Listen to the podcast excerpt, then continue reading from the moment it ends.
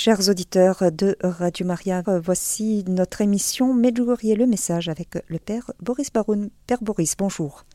Bonjour, Falenis et Maria, chers amis de Radio Maria France.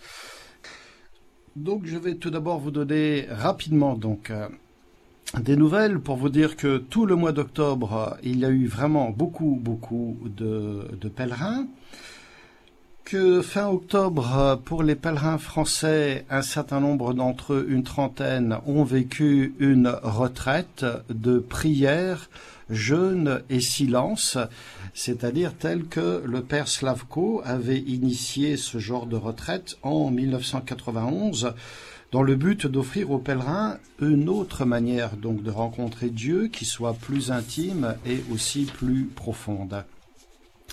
Ces séminaires se veulent, ces retraites, comme un peu une école où on se met donc à écouter les messages de Marie, ce qu'elle nous demande, et de les vivre vraiment donc de tout notre cœur. Comme autre nouvelle, je me permets juste aussi de dire que nous avons eu les traducteurs du livre de Myriana, Mon cœur triomphera, ce livre donc vient d'être traduit en français et l'édition se fera très certainement à la fin de cette année 2023 ou début 2024. Nous passons donc maintenant directement au, au message lui-même, daté donc du 25 octobre 2023. La Vierge Marie nous disait ceci. Chers enfants, les vents du mal, de la haine et de l'inquiétude soufflent sur la terre en vue de détruire des vies. C'est pourquoi le Très-Haut m'envoie vers vous pour que je vous conduise sur le chemin de la paix et de l'unité avec Dieu et avec les hommes. Vous êtes, petits enfants, mes mains étendues. Priez, jeûnez et offrez des sacrifices pour la paix, le trésor auquel chaque cœur aspire. Oui, chers amis auditeurs, la Vierge Marie commence par nous dire que les vents ne sont pas bons. Les vents dominants aujourd'hui, ce sont des vents du mal, de la haine, de l'inquiétude. Et de fait, tout le monde est assez inquiet face aux conflits qui prennent ou reprennent à droite à gauche, que ce soit l'Ukraine, la Terre Sainte ou ailleurs.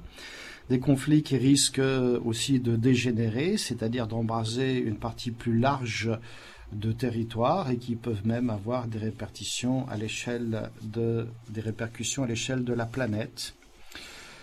Alors les conflits, nous savons bien que eh ça fait partie de la vie ordinaire, qu'il s'agisse de tensions à l'intérieur d'une famille, entre parents et enfants par exemple, ou des rivalités qu'il peut y avoir assez souvent entre frères et sœurs. Euh, nous connaissons aussi des brouilles entre amis, des querelles au travail. Euh, mais tout, tout ceci, j'ai envie de dire, ce, sont vraiment des, petits conflits. Ceci dit, euh, voilà, ces petits conflits font que, eh bien, nous avons tous été, d'une manière ou d'une autre, blessés par la faute d'autrui. Et une blessure qui n'est pas guérie risque de se répercuter sur notre entourage, ce qui veut dire qu'il faut vraiment apprendre à pardonner. Si c'est trop difficile, il faut au moins gérer le non-pardon, tant bien que mal.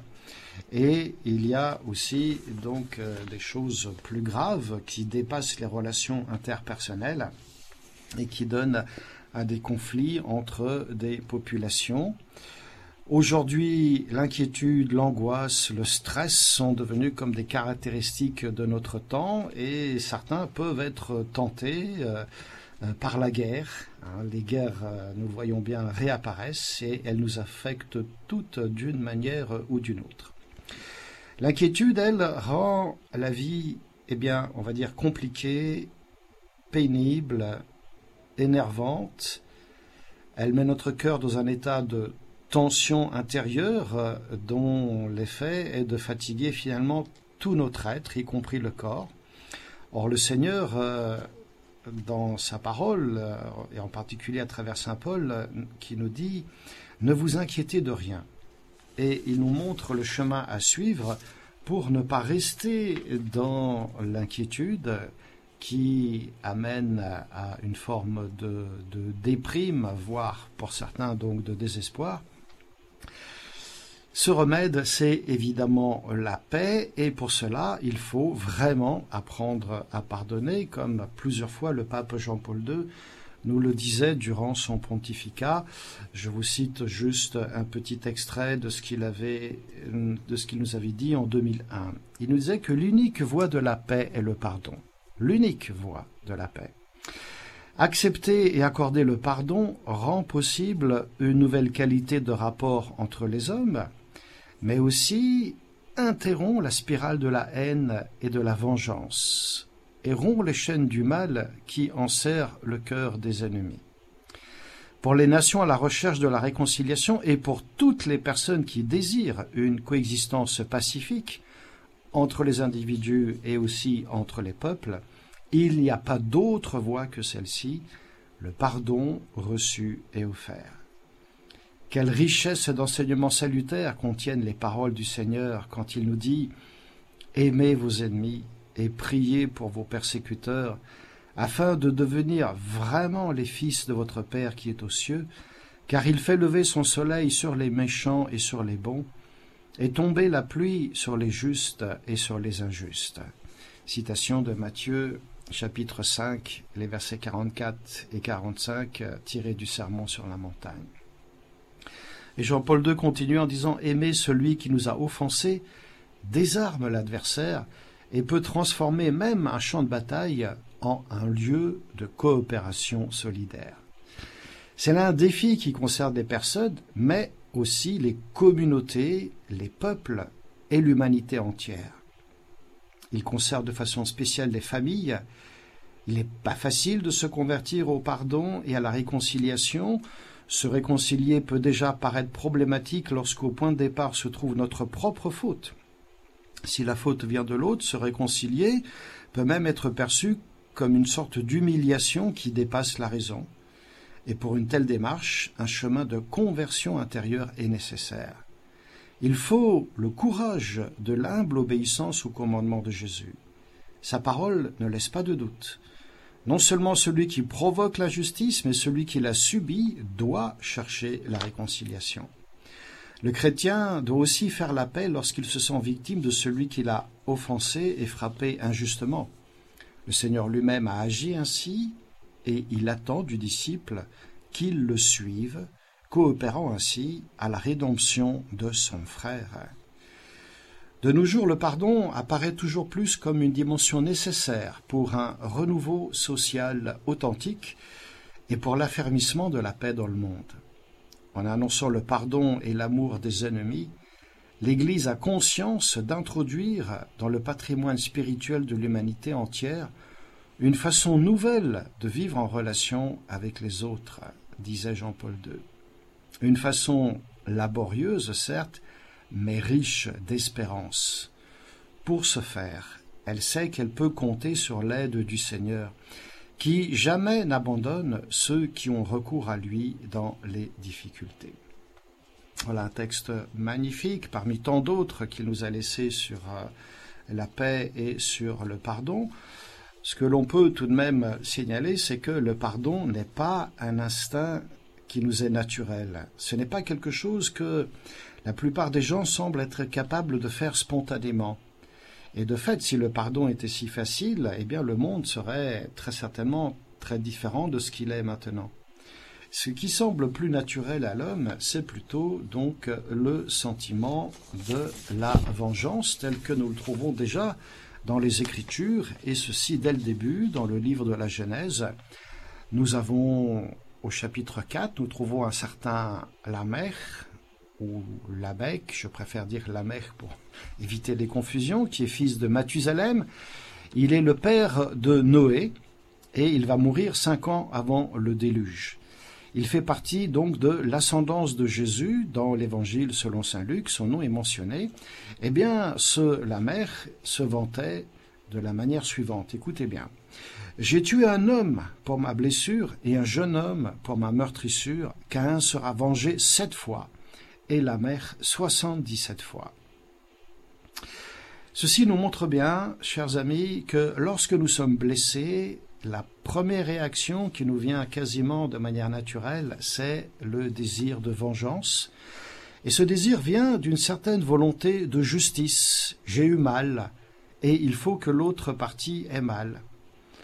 Or, quand on entre dans cette logique, si on laisse ce sentiment donc s'installer en nous, eh bien on va tomber dans le même piège que la mère, c'est-à-dire qu'on va proposer une vengeance qui est hors de toute mesure. Et c'est ainsi que nous assistons finalement à l'escalade de la vengeance et du mal.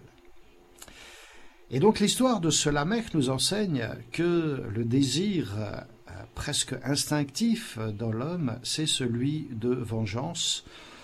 Or Jésus est venu pour accomplir non pas une justice humaine, mais la justice divine, et il a pris sur lui le péché du monde. Il a pris sur lui le péché, c'est quelque chose que nous avons constamment à méditer, car il peut nous arriver, bien entendu, pour pouvoir obtenir la paix et le pardon que quelquefois nous aussi, nous devions eh bien, prendre sur nous et laisser de côté le sentiment d'injustice.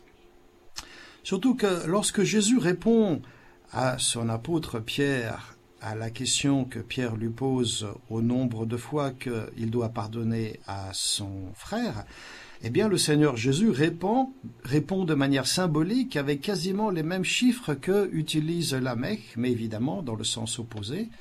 Quand Pierre demande est-ce que je dois pardonner jusqu'à sept fois, Jésus lui répond je ne te dis pas jusqu'à sept fois, mais jusque soixante-dix fois sept fois. Donc à l'escalade de la vengeance, vous voyez, Jésus, on va dire, oppose l'escalade du pardon. La loi de Moïse avait déjà constitué un progrès quant à la modération de la vengeance en demandant que la réponse soit proportionnée au mal subi, c'est-à-dire que nous, nous y trouvons dans le livre de l'Exode cette loi qu'on appelle du talion, œil pour œil, dent pour dent. Mais lorsque Jésus arrive, il nous dit abandonnez complètement toute idée de vengeance, apprenez à pardonner et à pardonner 70 fois cette fois. C'est tellement important pour Jésus qu'il a même introduit ce thème du pardon dans la prière du Notre Père. Pardonne-nous comme nous aussi nous pardonnons. Vous voyez qu'en plus Jésus se met dedans, comme nous aussi. Or Jésus n'a rien à se faire pardonner. S'il le dit, c'est pour nous. Et euh, comme le pardon est difficile, eh bien, il faut quelquefois, spécialement quand on n'arrive pas, hein, malgré notre désir, se poser la question qu'est-ce qui m'empêche d'aller vraiment bien? Qu'est-ce qui, entre guillemets, euh, me pourrit la vie? Pour vivre libre, il va falloir faire vraiment un travail de mémoire sur notre propre histoire. Il va falloir nommer mettre des mots sur ce que nous n'arrivons pas à pardonner. Et ensuite, étant donné qu'il faut au moins avoir le désir de pardonner puisque Jésus nous le demande, eh bien, il faut demander l'aide du Saint-Esprit et donc euh, entrer dans une prière résolue pour demander la grâce de pouvoir y arriver. Car le pardon est aussi non seulement un effort de l'homme, mais il est aussi une grâce que Dieu communique. Et ce qui est impossible à l'homme n'est pas impossible à Dieu. Ce qui peut vous aider aussi, c'est euh, évidemment d'aller demander euh, un conseil pour savoir comment pardonner, comment s'y prendre pour y arriver, c'est-à-dire soit d'en parler à une personne de confiance, qui c'est encore mieux si c'est un prêtre ou si c'est votre accompagnateur spirituel, et à défaut, ben, si vraiment vous n'avez personne et que vous n'y arrivez pas, alors je vous conseille de déposer votre fardeau au pied de la croix de Jésus, quoi. Jésus qui sur la croix dit pardonne-leur, ils ne savent pas ce qu'ils font. Laissez ces paroles de Jésus donc résonner dans notre cœur et déposer notre fardeau au pied de la croix de Jésus. Surtout que le fruit du pardon sera vraiment donc la joie, la paix et même une libération intérieure. Padre Pio aimait beaucoup le dire. Il disait Le pardon est un cadeau pour soi-même. C'est une décision.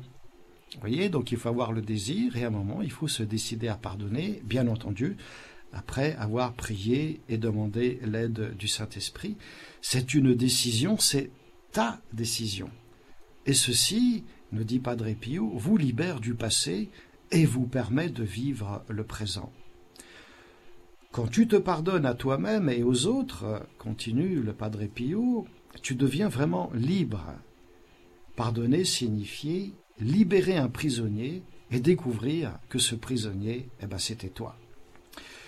Oui, vraiment pardonner permet une libération intérieure et ceci donc va conduire nécessairement à de la joie et de la paix intérieure. C'est un peu comme une clé qui ouvre à la fois la porte de votre prison mais aussi la porte du ciel, permettant au Seigneur ensuite d'agir pleinement dans votre vie car voilà, il y a un nœud spirituel qui s'est défait, un nœud qui empêchait la grâce de circuler et qui maintenant, grâce à votre pardon, cette grâce va pouvoir donc vous irriguer euh, pleinement. Et la Vierge Marie nous dit que c'est le Très-Haut qui l'envoie vers nous pour euh, qu'elle nous conduise sur ce chemin de paix, d'unité avec Dieu et avec les hommes. Donc, euh, paix, pardon, réconciliation et unité. Laissez-vous tout d'abord réconcilier avec Dieu, hein, nous disait déjà Saint Paul dans la deuxième épître aux Corinthiens. Cet appel de l'apôtre à, se réconcilier avec Dieu, ça ne regarde pas tellement donc euh, on va dire la réconciliation historique opérée donc euh, en Jésus-Christ euh, donc sur la croix ni même la réconciliation sacramentelle qui nous concerne, qui a eu lieu dans le baptême et dans le sacrement de la réconciliation. Mais cela, cela renvoie concrètement à une réconciliation donc existentielle et personnelle à mettre en pratique maintenant, ça veut dire dans l'instant présent. Et l'appel de Paul s'adresse aux chrétiens de Corinthe qui sont donc déjà baptisés, qui vivent dans l'Église depuis un certain temps, et cet appel à se réconcilier avec Dieu à travers les Corinthiens s'adresse aussi à nous tous. À nous tous, car euh, il nous arrive de nous éloigner de Dieu. Dans le message précédent, la Vierge Marie nous avait dit que l'homme moderne s'était donc euh, éloigné, même fortement de Dieu, de la foi, on peut se poser la question est-ce que une des causes de ceci ne serait pas peut-être euh, une image déformée que notre monde a de Dieu? Peut-être aussi parce que nous ne savons pas très bien euh, renvoyer à ce monde l'image d'un Dieu qui soit amour, paix, réconciliation et pardon. Euh, peut-être parce que nous-mêmes, nous ne vivons pas le pardon suffisamment, donc fortement. Or, la Gospa à Medjugorje vraiment nous aide à retrouver le visage de ce Dieu qui est amour.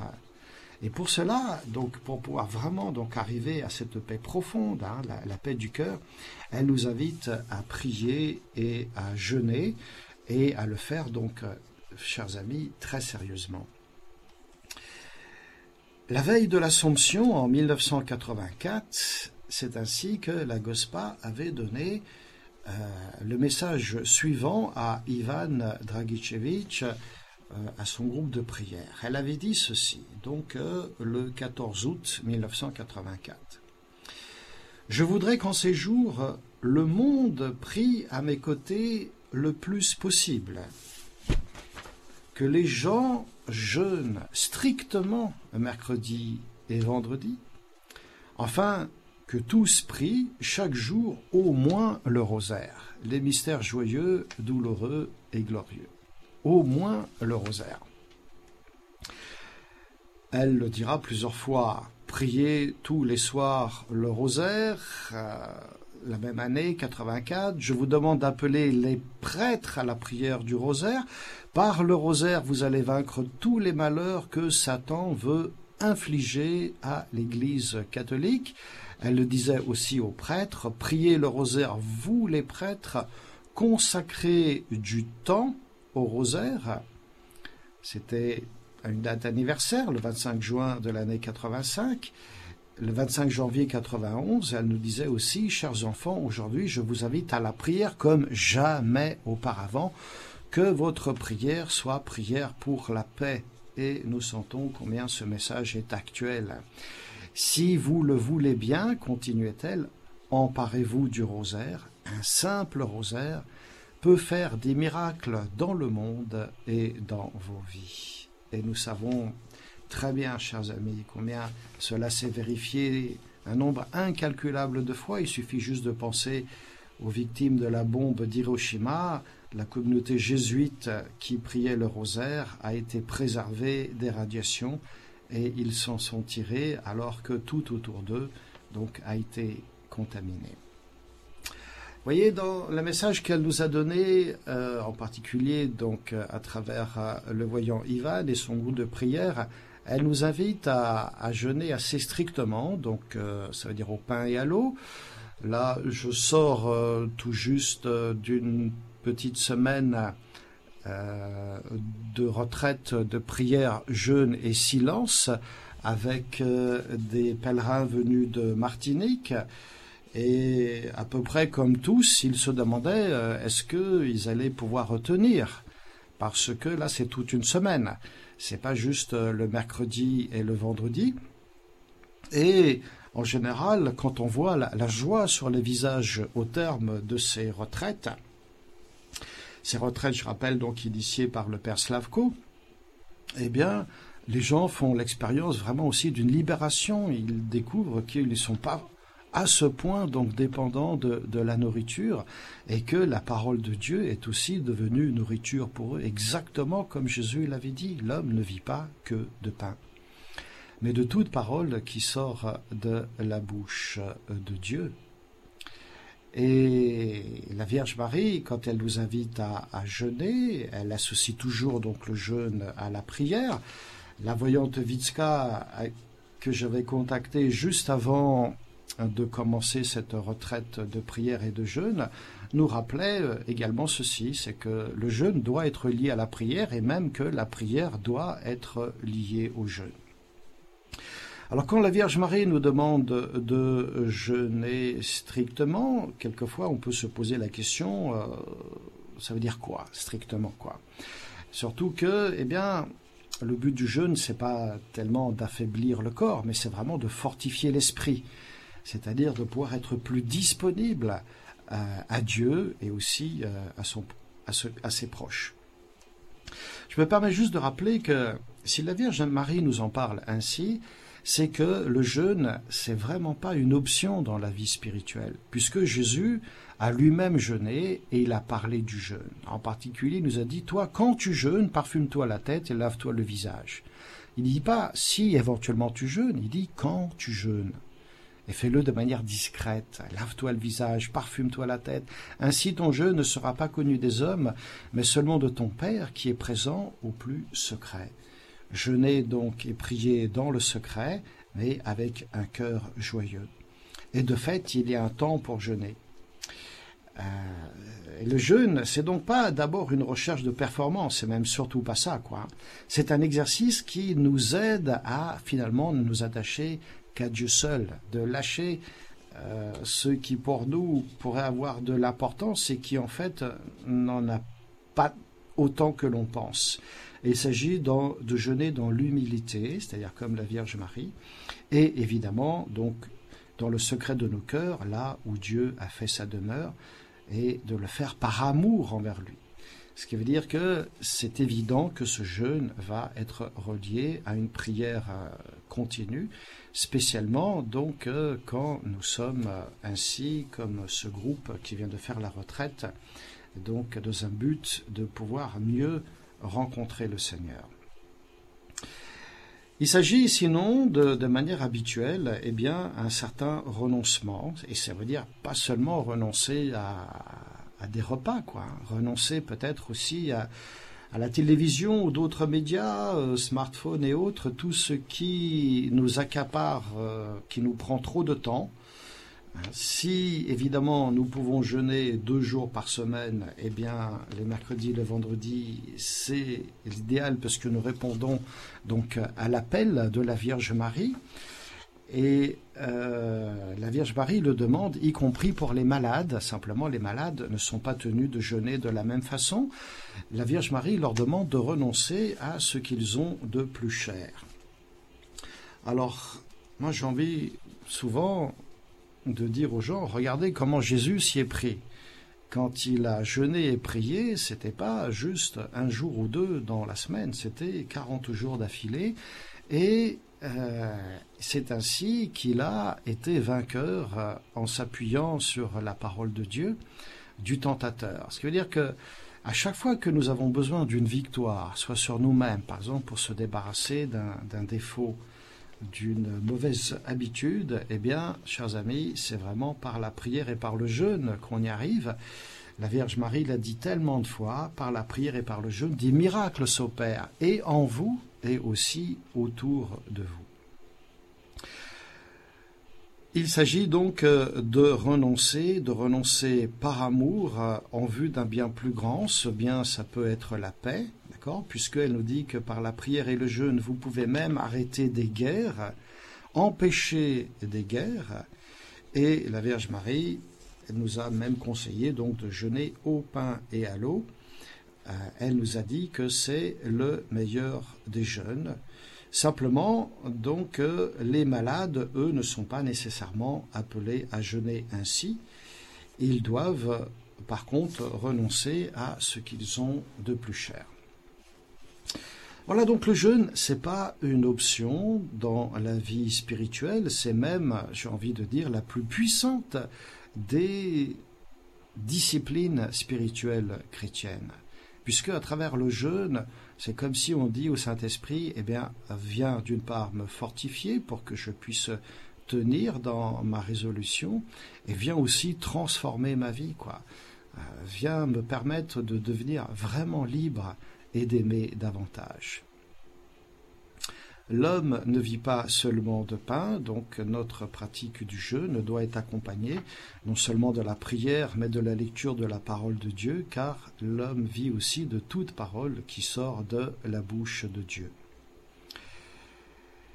La Vierge Marie nous a parlé aussi du sacrifice elle nous a dit les choses comme ceci priez, jeûnez et offrez des sacrifices pour la paix, le trésor auquel chaque cœur aspire. Voilà, tout le monde aspire à la paix. Et donc nous avons ces trois verbes prier, jeûner pour la paix et aussi offrir des sacrifices. Le sacrifice, c'est une privation volontaire à quelque chose à quoi l'on tient. La Gospa nous demande évidemment de le faire par amour, de même qu'elle nous demande de jeûner et de prier avec le cœur.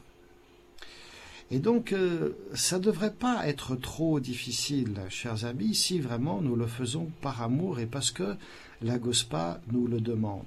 Ce qui a rendu les choses peut-être plus difficiles, et là je pense euh, encore plus spécialement donc aux jeunes, c'est que nous vivons dans une société de surconsommation, et ceci nous a rendu un peu trop, euh, j'ai envie de dire, euh, excusez-moi, gavés. Nous sommes gavés non seulement sur le plan de la nourriture, mais nous sommes gavés d'informations de toutes sortes. Et nous n'avons plus, voilà, une tête qui soit euh, libre euh, et encore moins un cœur. Et quelquefois, quand on dit aux gens de jeûner, certains, le simple fait de l'entendre, ils se sentent déjà défaillir parce qu'ils ont peur d'être euh, fatigués, d'expérimenter donc un manque. mais tout ceci, chers amis, pour Dieu n'est pas un problème. Je rappelle que saint Paul nous disait que c'est lorsque je suis faible que je suis fort. Donc c'est vrai que le jeûne peut provoquer à un moment de la journée une certaine euh, fatigue, mais le corps va s'habituer au manque de nourriture. La, retraite euh, que nous venons de réaliser donc euh, d'une petite semaine en est la preuve. Peut-être que le premier jour est un petit peu difficile, le deuxième également, et puis à partir du troisième, il y a comme, voilà, on voit sur les gens les, sourires qui se, qui se manifestent, on voit qu'ils ont euh, vraiment franchi un cap. Euh, et, j'ai envie de dire, surtout, surtout ne pas avoir peur donc de ces faiblesses, quoi. Surtout que, souvenez-vous que Jésus nous a dit que sans lui, nous ne pouvons rien faire. Rien, d'accord? Et donc pourquoi avoir peur de nos faiblesses si même quand nous sommes forts, nous ne pouvons rien faire sans Jésus? C'est quelque chose que il est peut-être difficile aujourd'hui d'accepter car nous avons aussi pris l'habitude, la société est ainsi faite aujourd'hui, l'habitude de tout contrôler, de vouloir tout maîtriser, hein, surtout pour que notre fierté euh, et notre volonté prennent le dessus, qu'on voit bien que hein, nous sommes des gens capables. Mais oui, mais oui, chers amis, mais tout avec la grâce. Surtout que la plus grande des déterminations ne pourra pas toujours euh, l'emporter. Quand nous atteindrons nos limites, qui de toute façon sont inévitables, alors là, comment est-ce qu'on va s'y prendre si on n'a pas pris l'habitude de compter sur la grâce? Et voyez, chers amis, donc même la faiblesse, j'ai envie de dire, est un gage de force, parce que elle nous pousse à compter non pas sur nous-mêmes, mais sur l'aide de Dieu sur sa grâce, sur sa toute puissance d'amour. Un Dieu qui aime communiquer sa grâce, qui aime nous voir en vérité devant lui, et comme nous sommes donc avant tout ses fils et ses filles bien-aimés, donc il veut nous combler de sa grâce. Sa puissance se répandra dans tout notre être quand nous aurons vraiment réalisé que ni nos forces physiques, ni mentales, c'est-à-dire ni notre intelligence, ni nos efforts, ne seront vraiment euh, suffisants pour faire face à des situations difficiles, douloureuses et conflictuelles. Mais vraiment donc de compter sur sa grâce et de tout mettre en œuvre à travers notre prière, notre jeûne et nos sacrifices, comme nous a dit dans le message dernier la Vierge Marie, tout mettre en œuvre pour que, eh bien, euh, la paix puisse revenir, que l'homme soit en paix avec Dieu et avec lui-même que cette même Vierge Marie nous aide d'une part à ouvrir pleinement donc notre cœur et aussi à, demander toute l'aide dont nous avons besoin du Seigneur pour pouvoir euh, euh, accomplir ce qu'il attend de nous et qu'il fasse de nous quoi hein. donc ces artisans de paix dont le monde a besoin aujourd'hui. Père Boris, peut-être une question que se posent certains de nos auditeurs. Pourquoi le mercredi et le vendredi? Pour euh, le jeûne. Euh, le vendredi, ça peut se comprendre car c'est le, jour de la Passion du Christ, mais pourquoi le mercredi? Ben, de fait, euh, vous posez une question intéressante. Il faut mettre les choses dans le contexte du Nouveau Testament. Quand Jésus nous donne, par exemple, la parabole du publicain et du pharisien, vous vous souvenez que le pharisien de cette, parabole se vante de faire beaucoup de choses belles et bonnes, et en particulier de jeûner deux fois par semaine. Et de fait, nous savons que les juifs pieux de l'époque jeûnaient deux fois par semaine, au point que on était venu demander à Jésus, mais pourquoi est-ce que toi, tes disciples, ils ne jeûnent pas alors que les disciples de Jean le Baptiste, les disciples des pharisiens, eux, jeûnent? Et Jésus leur avait répondu que, de fait, c'est normal de ne pas jeûner quand on est à la noce, quand l'époux est avec nous. Par contre, quand l'époux sera enlevé, alors donc ils jeûneront. Et de fait, la première communauté chrétienne, en l'absence de Jésus, s'est très vite mise à jeûner. Elle a jeûné non pas les deux mêmes jours que jeûnaient donc les juifs pieux de l'époque, c'est-à-dire pour eux c'était d'après les historiens le lundi et le jeudi. Ils ont choisi deux jours de tristesse le premier, c'est comme vous venez de le dire, le vendredi parce que c'est le jour donc de la mort de Jésus-Christ, et le mercredi était le jour où le Grand Conseil avait décidé de mettre à mort Jésus suite euh, au fait que Judas avait trahi et vendu Jésus pour 30 pièces d'argent.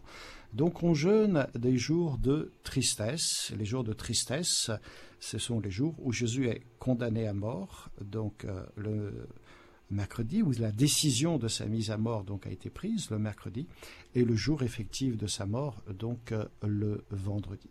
Donc ce ne sont pas les mêmes jours que les juifs de l'époque. Alors nous avons une auditrice qui souhaiterait intervenir. Il s'agit de Martine. Martine, c'est à vous. Bonjour euh, Sandra, bonjour, euh, Boris. Moi, je n'avais pas grand-chose à dire, à part que cette catéchèse est pour moi géniale. Euh, je trouve que le père est très bien inspiré Et je l'en remercie. Ah bah, je, je, vous remercie. De, euh, je vous remercie. Je rappelle que le pape Jean-Paul II, euh, quand il nous parle de la paix et du pardon, il nous a tout dit. Il faut constamment revenir dessus parce que c'est un, prophète exceptionnel que nous avons eu. Peut-être que on est un peu trop vite, euh, on a un peu trop vite oublié ses enseignements, mais vraiment, j'invite vraiment les auditeurs à revenir très régulièrement sur ses écrits. Eh bien, je vais, vous témoigner de quelque chose. Un jour, l'Esprit Saint m'a dit va va voir un prêtre. C'était euh, une grande célébration de, guérison. Et, donc, euh, je suis allée voir le prêtre et l'Esprit Saint m'avait soufflé que je devais demander à Dieu de pardonner à ceux qui m'ont fait du mal. Parce que j'ai une enfance très, très difficile. Et, donc, euh, c'est ce que j'ai fait. Et puis, on a annoncé une guérison et finalement. mais vous savez, on en est tous là parce qu'on a tous quelque chose à pardonner à quelqu'un. Oui, mais j'ai guéri d'un cancer. Alléluia. Voilà. Donc le pardon ah est libération, ah il est aussi guérison. Et merci de, de nous le rappeler euh, également. Oui. Et guérison, pas seulement intérieure, hein, donc ça a des répercussions sur le corps. Merci beaucoup, Martine, pour ce, ce témoignage. Oui. C'est moi qui vous remercie encore. Au revoir. Merci, Martine. Voilà, Père Boris, nous arrivons quasiment au terme de notre émission. Est-ce que vous souhaitez peut-être ajouter une information ou une conclusion à notre émission d'aujourd'hui? Oh, Oui, oui, peut-être euh, suite à cette retraite euh, de prière, euh, de jeûne et de silence que nous venons de vivre avec nos amis de la Martinique. Ça pourrait être bien que le monde francophone qui vient à Medjugorje, je pense ici surtout au aux, Français de la métropole puissent, euh, eh bien, euh, au cours euh, de leur pèlerinage respectif aussi, dans la foulée, peut-être envisager de pouvoir faire une retraite de ce genre, car les fruits sont tellement magnifiques que voilà, ce serait dommage de s'en priver. Et encore une fois, n'ayez pas peur.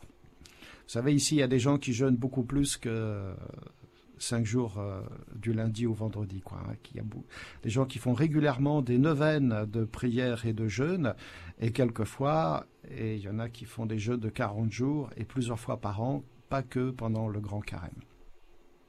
Et ils s'en portent très très bien. N'ayez pas peur. N'ayons pas peur. Merci beaucoup, Père Boris.